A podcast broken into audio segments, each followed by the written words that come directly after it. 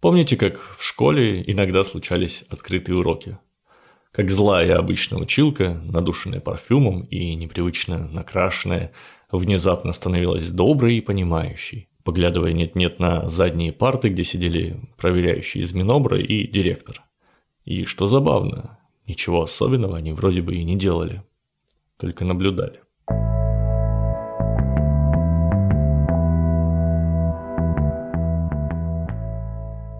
Привет, меня зовут Алихан, а вы слушаете 43-й эпизод подкаста о когнитивных искажениях «Миражи». Здесь можно услышать об ошибках восприятия, о парадоксах и иллюзиях. Спасибо тем, кто поддерживает проект отзывами и оценками, а также отдельное спасибо всем патронам. Сегодня мы поговорим о том, что же общего у квантовой физики и психологических исследований, в каком состоянии находится код Шрёдингера и откуда взялось зеркало Газелла.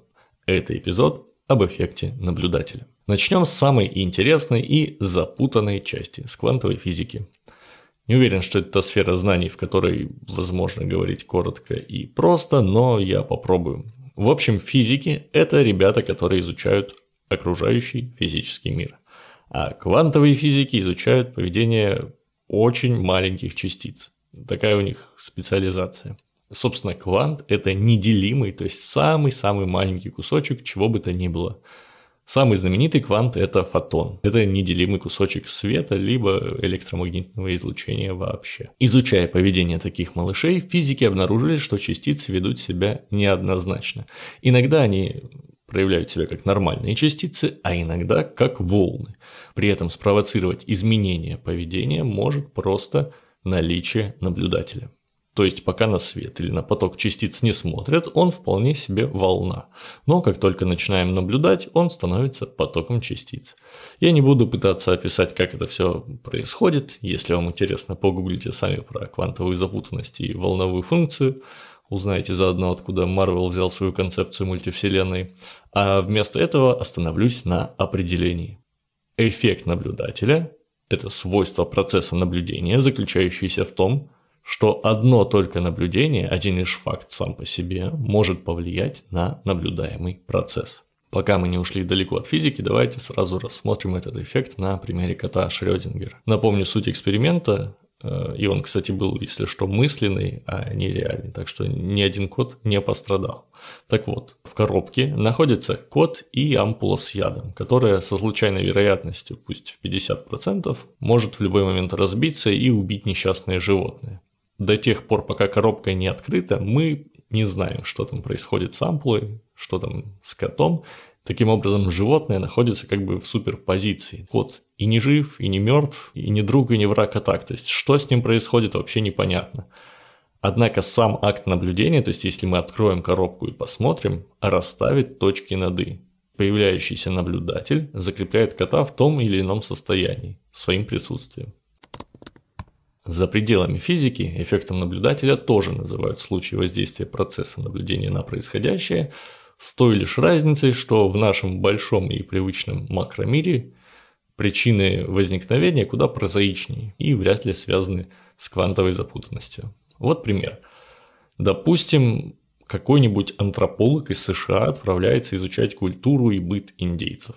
Он ведет полевые заметки, беседует с респондентами и записывает все в блокнотик. Его цель – понять, как индейцы живут в естественной среде. Однако узнать это такими средствами практически невозможно. Само присутствие чужака делает среду искусственной. Вопросы, которые он задает, сформулированы на основе представлений белого человека о том, какие должны быть вопросы к индейцам. Поэтому и информация, полученная из ответов, будет неполной, урезанной. Разный культурный бэкграунд не позволит индийскому шаману, например, донести до исследователя свои представления о великом духе предков, даже если у него появится такое желание. Тоже касается качественных исследований в психологии, социологии или, к примеру, в маркетинге даже соблюдая все меры предосторожности, избегая наводящих вопросов или, к примеру, маскируясь под участника группы, полностью избежать эффекта не выйдет. Само присутствие наблюдателя так или иначе воздействует на получаемую информацию и наблюдаемых. Например, эффект, при котором интервьюер неосознанно дает невербальные подсказки тому, кого опрашивают, даже получил отдельное название. Это эффект умного Ганса в честь цирковой лошади, которая научилась считывать выражение лиц тех, кто задавал ей вопросы и таким образом отвечать, э, решая какие-то математические задачки. Попытки изобретения способа обойти этот эффект привели к изобретению зеркала Газелла. Эту штуку вы наверняка видели в каких-нибудь фильмах про детективов. Это такое окошко в стене, которое с одной стороны выглядит как зеркало, а с другой через него можно наблюдать за происходящим в соседней комнате. Сейчас такие можно встретить в исследовательских центрах. Их, как и скрытые камеры, используют, когда нужно понаблюдать за кем-то, за поведением человека наедине. Однако работает это тоже через раз, Потому что, согласитесь, если вас пригласили в исследовательский центр и попросили посидеть немножко в комнате с огромным зеркалом на стене, это может вызвать некоторые вопросы.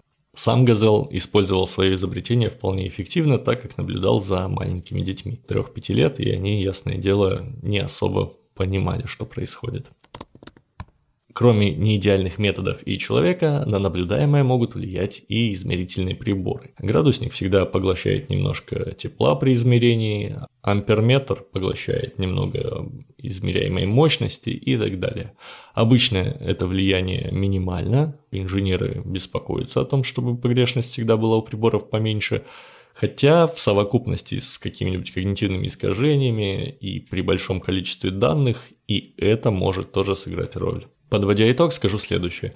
Как бы мы ни пытались быть абсолютно нейтральными наблюдателями, будучи исследователями квантовых полей, тайными покупателями или просветленными гуру, которые лишь наблюдают за происходящим и не вмешиваются, мы все равно так или иначе влиять на окружающий мир будем. Слишком уж мы большие, заметные, даже когда ничего не делаем. Вы слушали подкаст о когнитивных искажениях миражи. С вами был я, Алихан. Подписывайтесь в соцсетях, ставьте лайки, советуйте друзьям и будьте объективными. Всего вам доброго.